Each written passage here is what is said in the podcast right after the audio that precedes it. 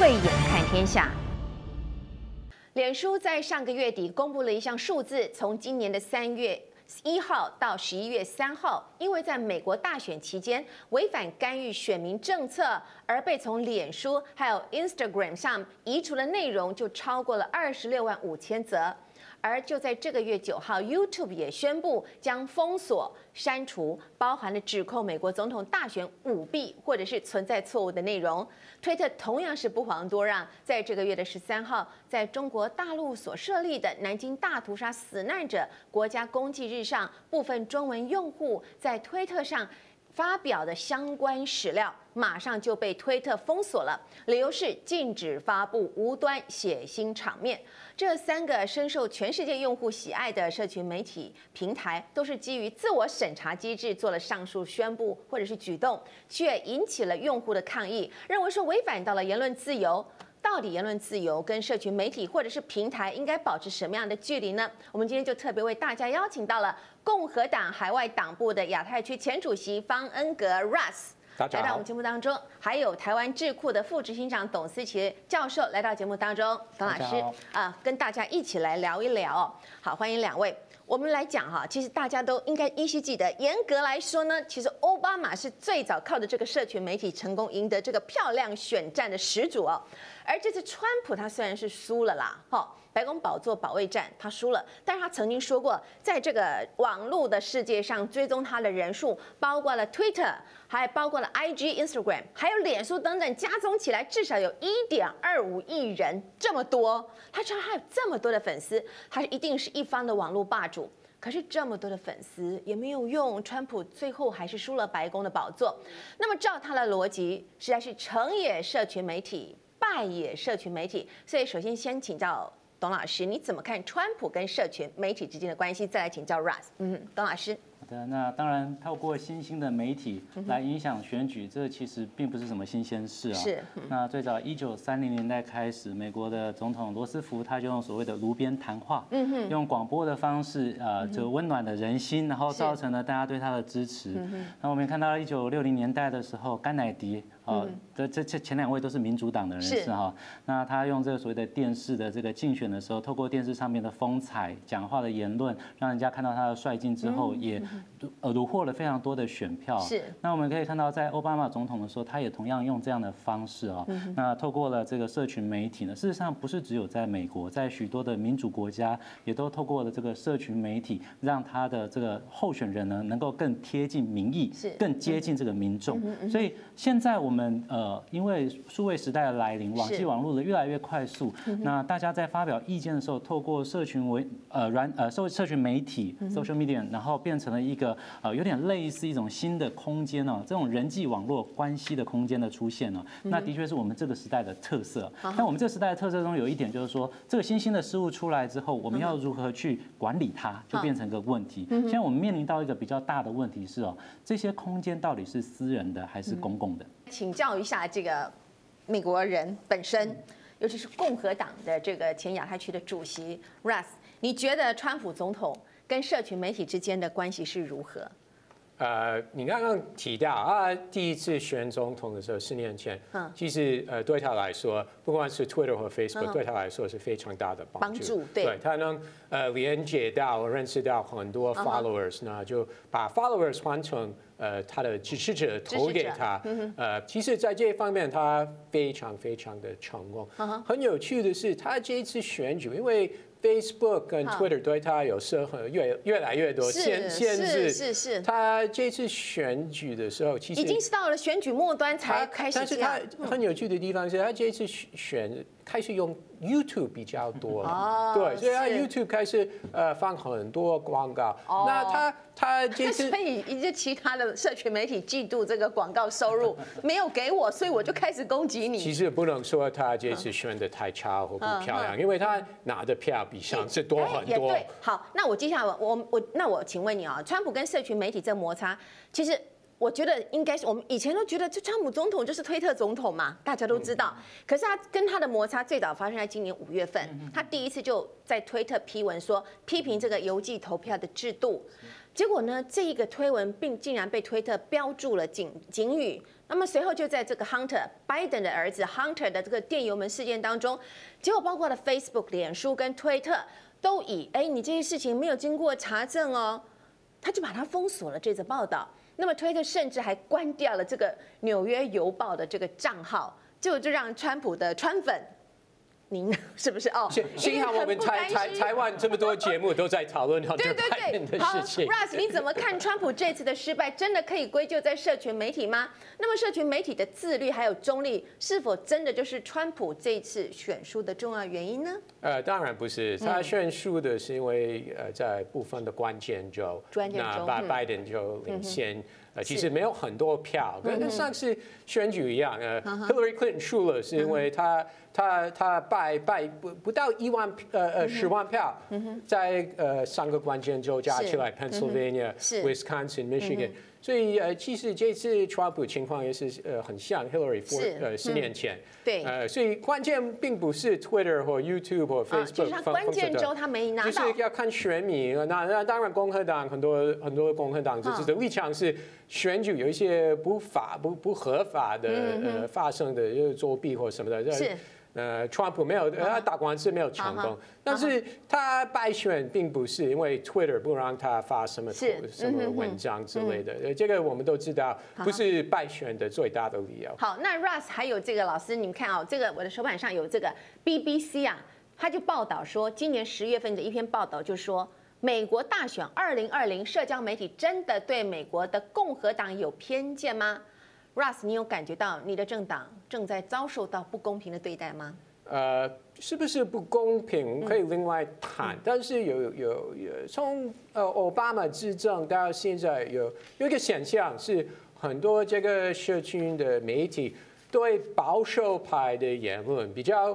积极的会来来来呃删掉或加一个一个一个 warning 的这个言语，其实这这有很多很多统计，就真的很明显是这些社区媒体是比较会对呃美国的右派保守的政治人物或一般的呃使用者的言语或贴文章呃呃影片等等比较会会积极的来处理，那对左派民主党的。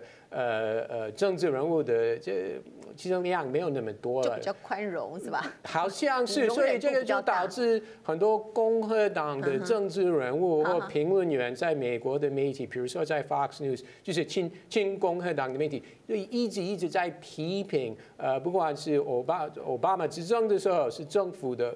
呃，扮演这个角色，或呃，社群媒体到现在，呃，在呃，川普执政十年，呃，的确是有这个现象，所以当然他们会觉得，为什么这个社群媒体是特别针对呃保守支持者或者共和党人物比较比较快会处理，然后对民主党是比较宽容的态度，这是一个事实。好好好，董教授，那你怎么看这次的社群媒体是否对于美国的共和党？存在偏见哦，您觉得是不是这样子？那我们也看到了很多选后，很多人就在讨论一个点，那就是说这个社群媒体干预了选举。那您怎么看待这样的说法？是的，那我们可以看到，其实应该是分成两部分了。我们一般来讲，传统媒体，那包括报纸或者是这个电视啊、广播，那我们也可以看到，美国在前几次的选举之中，现在已经变得泾渭分明了嘛。那就是某些台会支持特定的这个政党，那这没有关关系。但是更重要一点是，新兴媒体之后会是怎么样的形态啊？那新兴媒体出来的时候，我们知道一开始我们认为它是自媒体、社群媒体啊，那没想到这个自媒体后来变成了。公共性啊，它就变成是呃，它不只是呃是散发自己个人的消息而已，它还是会影影响到这个公众的这个事务。那面对到影响公众事务的时候，我们也发现到，就是说呃，我们如果说这个在台湾，我们用脸书来做选举哈，或 Line 来做选举，在美国 Twitter 是一个很大的影响。那我们就结果来看，Twitter 的确是对于川普总统所发的一些讯息做了一些阻挡。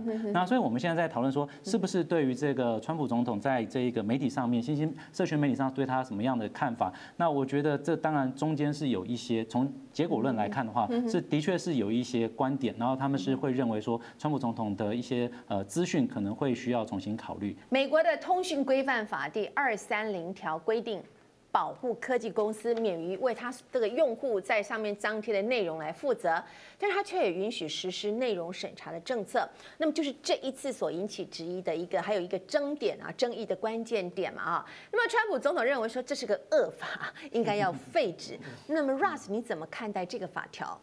呃，律师，呃，目前呃两个政党，民主党、共和党都在讨论这个议题。那其实不只有共和党支持废除或修法这个二三零条，呃，有很多民主党国会议员也也也支持。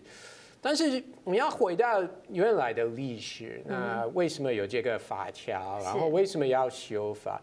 那为如果是为了政治人物修而修法，其实会失去很多支持支持。我说在国会，那如果特别针对，比如说伤害到小孩或呃个人的隐私，可能会比较多支持。那本来为什么？所以争议点就只有政治。对对，但是本来我为什么本来有这个法条？是因为那个时候一九九六年，呃，是克林顿透过都透过国会。嗯。那那个时候网络正在发发达的时候，那就觉得。平台不应该有这个责任，是贴文那个人应该才有。就是内容的对，因为产生者，因为你呃呃呃，只剩下一个刚刚提到，是不是一个公共场所，或或者是私人企业？但是不管是公共或私人，你你你让任何人在这个。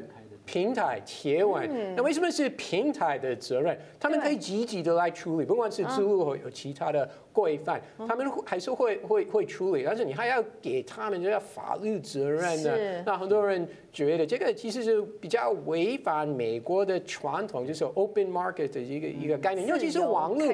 对，网络本来就是要一个 open market，所以呃，我还是觉得修法是有空间，但是最后。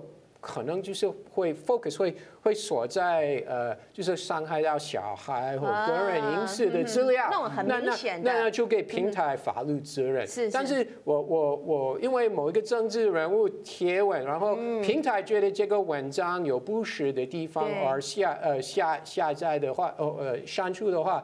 呃，我觉得最后不会给平台一个法律的责任。嗯，好，那么社群媒体需要觉得自己很委屈吗？因为我们看到这一次，美国有三十八个州都对于 Google 提出了一个告诉哦，它理由是 Google 你垄断、剥削消费者的权益，因为这个 Google 身为就是搜索引擎的最大龙头嘛。那 Google 没有站在中立的立场提供搜索的结果，那么两位啊，董老师跟 Russ，你怎么看这样的新闻？老师。是，那我们刚刚看到啊，资讯流的流通啊，我们现在也都认识到 power of soft power 啊，就是软体所带来的这样的开放性，这个 openness，这样开放性让我们知道说资讯的流动其实可以带来很多的便利性，但是哦，我们现在也越来越多人醒察到一件事情，我们自认为的自由不是真的自由，我们现在在看的这个。脸书，我们看的新闻都是透过演算法，不是说你自己本身因为你自己的选择去做到而得到了这个结果。所以现在他背后在讨论的其实一个是很严肃的，是一个整个法律体系的问题哦。像刚刚包括讨论到说，那这个东西为什么能不能限制？在台湾就可以限制，理由是什么？因为我们在选罢法里面有规定嘛，意图使人不能当选，只要有这个东西在的话，当然就可以反过来规范。所以这就有这个法存在的。所以这就是整个法律体系之中对于哪一些事情。它有一些优先顺序，把它拟定出来之后呢，可能会在互相影响。但我们现在面临到的是一个开放的网络的社会。那当然了，不是所有的平台都是开放啊。你知道中中国中国的平台就是封闭的开放，就是它在它自我的疆域里面开放啊。但是我们现在其他的国家，包括美国在内民主国家，我们是真的开放的平台。在开放的平台上面的管理呢，就变得非常的不容易。它就呃不能只是用一般的由上而下的统治，它要用 governance，就是用治理的方式。而且这个治理的方式呢，很有可能它就不能只是由单一的人，不管他是政府或是企业，他还要看考量到是一些受。受众，就是在里面的这些 citizens，有有人说脸书是共和国嘛，或者是说 Twitter 的共和国，这里面的人他如何去看待这些事情，他们的反应对于这件事情会不会受到管制或是规范，也是有很大的影响。那 Russ 你怎么看待这个 Google 被美国三十八个州来告说他垄断、剥削消费者？哦，呃，没有站在中立的立场来提供搜索的结果，你怎么看待这则新闻？如果你你是你是你是职业律师嘛？你觉得帮 Google 打这官司容易呢，还是帮这三十八个州打官司容易呢？呃，都可以帮。为什么呢？因为在这种案子 案子的话，只有律师会赚到大笔钱。不管你是哪哪一方，代表哪一方面，怎么样都有办法帮他辩护。对，这是美国的传统方式。对对。但是美国有另外一种传统方式，就是说这么大公司被被被呃政，不管是州政府、联邦政府来 来告的话。比如说，一件一一件微软 Microsoft，那最后可能会达成协议，那协议可能会发大款，那就就有有这个协议可能会呃大金额的呃一个一个款项给给想都知道给给给给州政府，而且呃 Google 会说，那我们会会修我们什么内部内部的什么样的。呃，自自录或什么的，他们会再再再加什么空管的部门之类的协议。那过几年，不管是五年、十年，同样的问题会再回来。为什么？因为 Google 是这么大的，已经扮演这么这么大，在科技业或资讯等等、新闻等等扮演这么大的角色。那除非你真的把公司 break up 的话，那就这这个问题，不管他们现在呃发多少钱啊，这个问题可能过几年会再次。要是作为 Google 来讲。这是一个纯粹一个 cost of doing business，所以虽然他们不会，哦，这是他经营事业的成本啊，不不会不会在第一时间呃让步或达成协议，会会会拖一段时间，会说我们没有违反什么的，啊，最后可能要要要要要跟跟政府的部门要要达成协议，发达钱，那这这是一个 cost of doing business。律师就很高兴有这样的机会，当然律师最 高兴。是是是，好，那我们站在脸书跟推特的立场，他们到底是媒体还是他们是平台？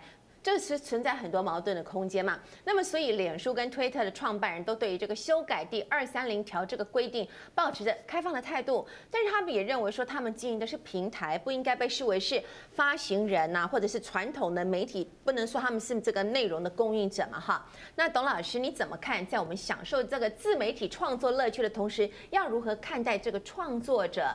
平台跟媒体的角色，那我想这是两个方面呢。第一个，刚刚提到说，呃，这些诉讼它会有什么样的影响？当然，除了律师发大财之外啊，最重要一点是，这是一个民主制度底下的自我修补的机制啊。透过更多的公众讨论，那哪一些东西该被规范，哪些东西可以不用被规范，这些是慢慢可以讨论清楚的。那第二点的话，呃，现在 Google 啊、脸书他们声称自己是平台啊，那不是媒体。那我也可以问一件事情，大家大家现在手中拿的 iPhone，它到底是手机还是摄影机？那还是说这一个播放器？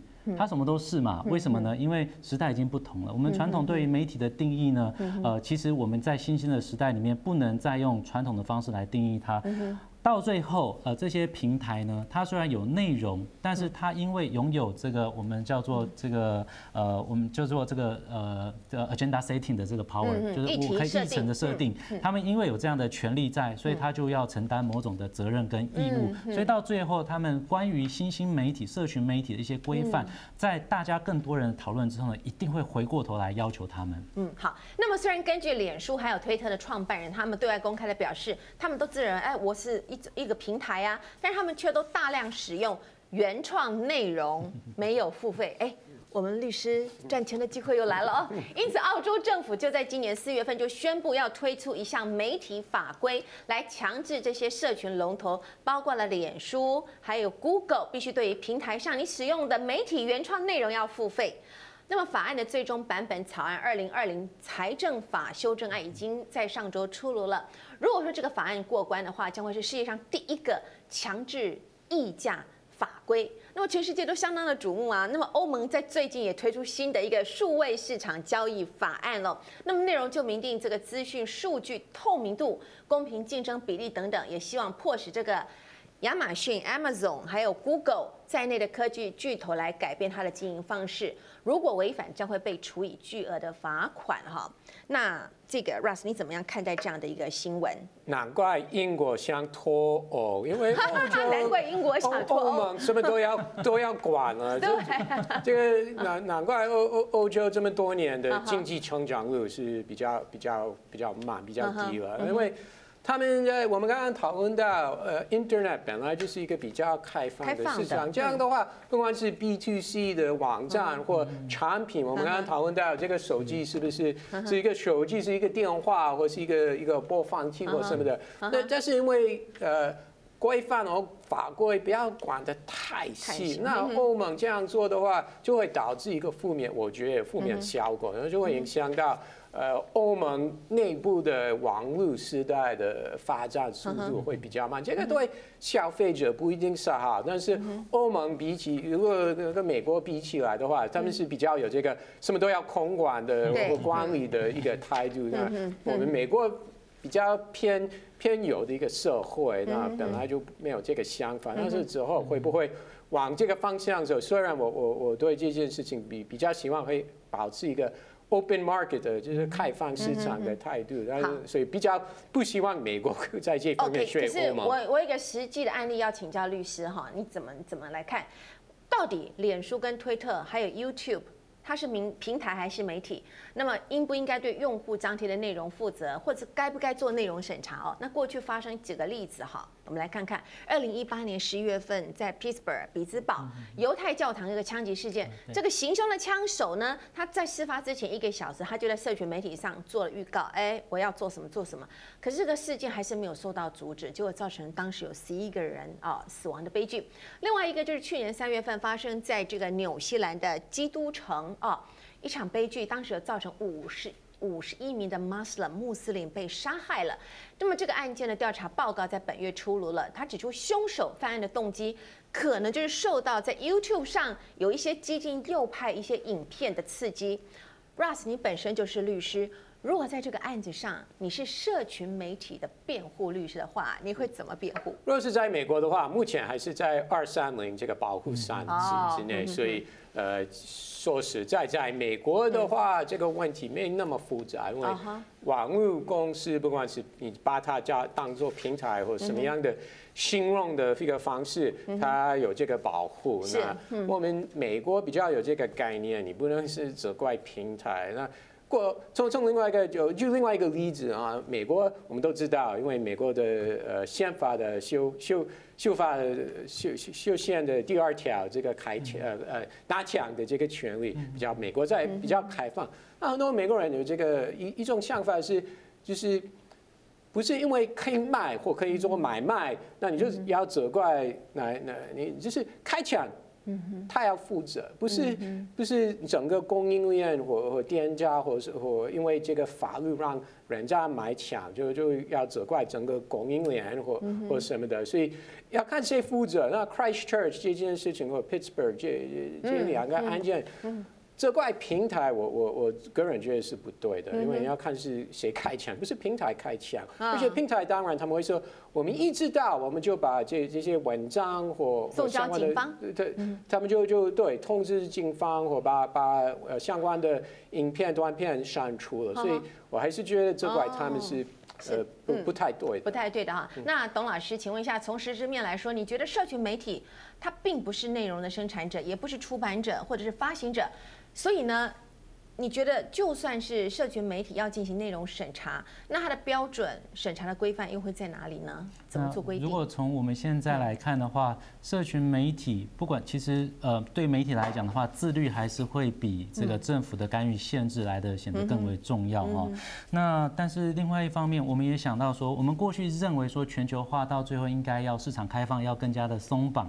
但在这一次的这个武汉肺炎的疫情之后，我们会发现到一点呢，其实国家在某些议题上的介入还是有它的必要性哦。那所以。到底在哪一个部分？那特别我们过去传统上面讲这个叫做 public goods 公共财啊，就是没有特定的人可以管它，但是它中会影响到个人呃很多人的时候，我们该如何去规范它或是管它？所以一方面呢，媒体或者是说这这一类的平台，它拥有权利。这权力越大，你的责任越大。蜘蛛人都这样教我们嘛，哈。对。那你必须要怎么样去 去回应他？这个是媒体要去做的事情之外，另外一方面的话，如果说在民主的国家社会里面有更多的人有这个需求的时候，会希望政府有呃用公权力来作为一些帮助的时候，那每一个不同的政治社群，例如美国可能它有其实有五十州，每一个州的做法可能会不一样。在亚洲国家可能做法不一样，例如像是在韩国，它如果说因为社群的关系，然后导致的这些色情，包括是对于小孩子或是对于呃妇女的这个性侵的这个事情的话，社群网站就要负这个这个社群网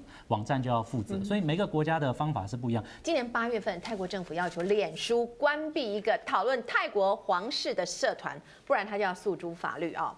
然后呢，今年十一月呢，俄罗斯因为不满内容审查制度，他考虑要立法来封锁推特和脸书。那么这个月，人权团体国际特赦组织就说，脸书和 Google。在越南哦，你看这我的这个手板也包括了泰国，包括了越南，包括了俄罗斯，都想要对这些哦言论来有一些的限制啊。在越南就是说，他们觉得说 Google 是在越南协助审查和平异议人士跟政治表达上。就是已经让他们快要成为无人权地带了。那么有脸书的一名资深员工就告诉路透社说，如果他们不屈服越南政府对平台上更多的政治内容来进行审查的话，他们可能就会要被关闭脸书。那董老师你怎么看？大家以为网络的言论是自由的，就看起来好像也不是这么一回事吧？其实，在讨论到说网络的这个限制之前，其实更更深层的一个问题是数位权啊，就是数位权、数位落差的问题，其实是非常大啊。那我在几年前去菲律宾的这个小岛啊，去开一些开一个国际会议的时候啊，就发现到在当地的人啊，脸书啊，就是他没办法去用图片什么，但是他要传 Messenger，就是要传讯息的时候是可以免费用啊。你只要就是脸书为了要拓展，帮助他们在于这一个资讯上的使用，当然他们也是期望有一天他们可以用付费的方式，或者说用。真正去用这个电信电信这个网络的方式去使用，所以数位落差这个东西，其实一方面是存在，另外一方面是在已经数位化的一个资讯化比较呃比较深的这个国家里面，事实上这一个资讯的流动，它到底要用什么样的方式来去做一个管理和限制哦？每个国家不一样，那我们只能说越民主的国家，它越需要会引起越多的讨论。像我们刚刚提到说什么，哎，你这些呃这些这些呃海外的这些社群的公司在该在东。南亚，然后受到这样的待遇，然后他想要喊冤，但他还是想要那边的市场嘛，所以他之后会不会呃有一些妥协？他一定会有一些妥协，要不然他没办法经营，除非他就像 Google 就不要经营中国市场一样。那所以这是都是有一些代价。那因为它是一个企业，所以他会有一些企业的想法。那 Russ，你在台湾生活这么久了，你觉得台湾的网络言论相较于美国跟其他我们刚刚讲的越南跟泰国比较起来呢？我觉得台湾最近，对不起，最近几年有发发生一个比较不好的现象，那就是监察单位或警察他们会用呃这个什么社会秩序法啊，秩序法对，去调查某某某人，尤其是不管是。年轻人、老人家，他们贴一个文章或传给朋友，虽然是不实的讯息，但是他没有想不到很多人，就是他们的周边的朋友 而已。尤尤其是是跟选举有关，他们支持某一个政党，那就被你们所谓的这个查水表，这个查水表，这个有一点太过度的反应，因为真的没有影响到整个社会。但是你动用警察单位的资源、检察官的呃资源。还要拿到搜索令，然后去去请不管是 Facebook 或 Twitter、YouTube，呃，提供资料。不不只是在越南会发生，或在菲律宾，也是在台湾会发生。Facebook 呃被通知有有一个检查单位在做调查，他们必须要配合，也要提供资料。那其实我觉得台湾有一点过度的反应。哦，这样子，嗯，好。那董老师，你觉得呢？越来越多人投入自媒体的时代。你认为大家应该怎么样更谨慎，注意哪些细节呢？是，那我刚刚提到的，我也非常认同啊，就是说，政府对于呃言论自由的这一个不能是用所谓的处罚、监管、监控这样的模式，其实更重要的是沟通啊。那我们现在自媒体时代，其实最重要一点就是要让大家能够沟通的越来越顺畅。沟通越顺畅之后，互相了解之后，关系会变得更好，社会会变得更和谐。这是本来是自媒体出现的时候，让大家满足自己在其实已经我们本来已经慢慢到所谓的原子化社会了。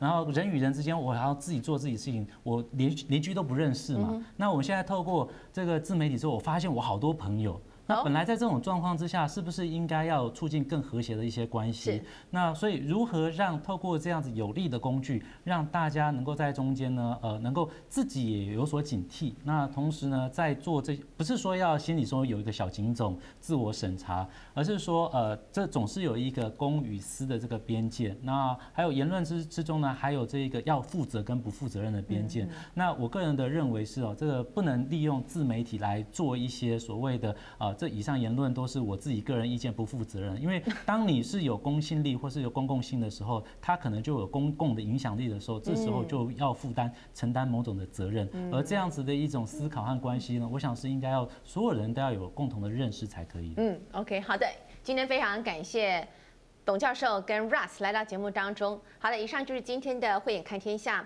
更多重要的国际局势消息以及背后的内幕角力，也请您持续的锁定。同时，也欢迎您上 YouTube 网站来订阅以及分享。我是王宝慧，我们下周同一时间再会了。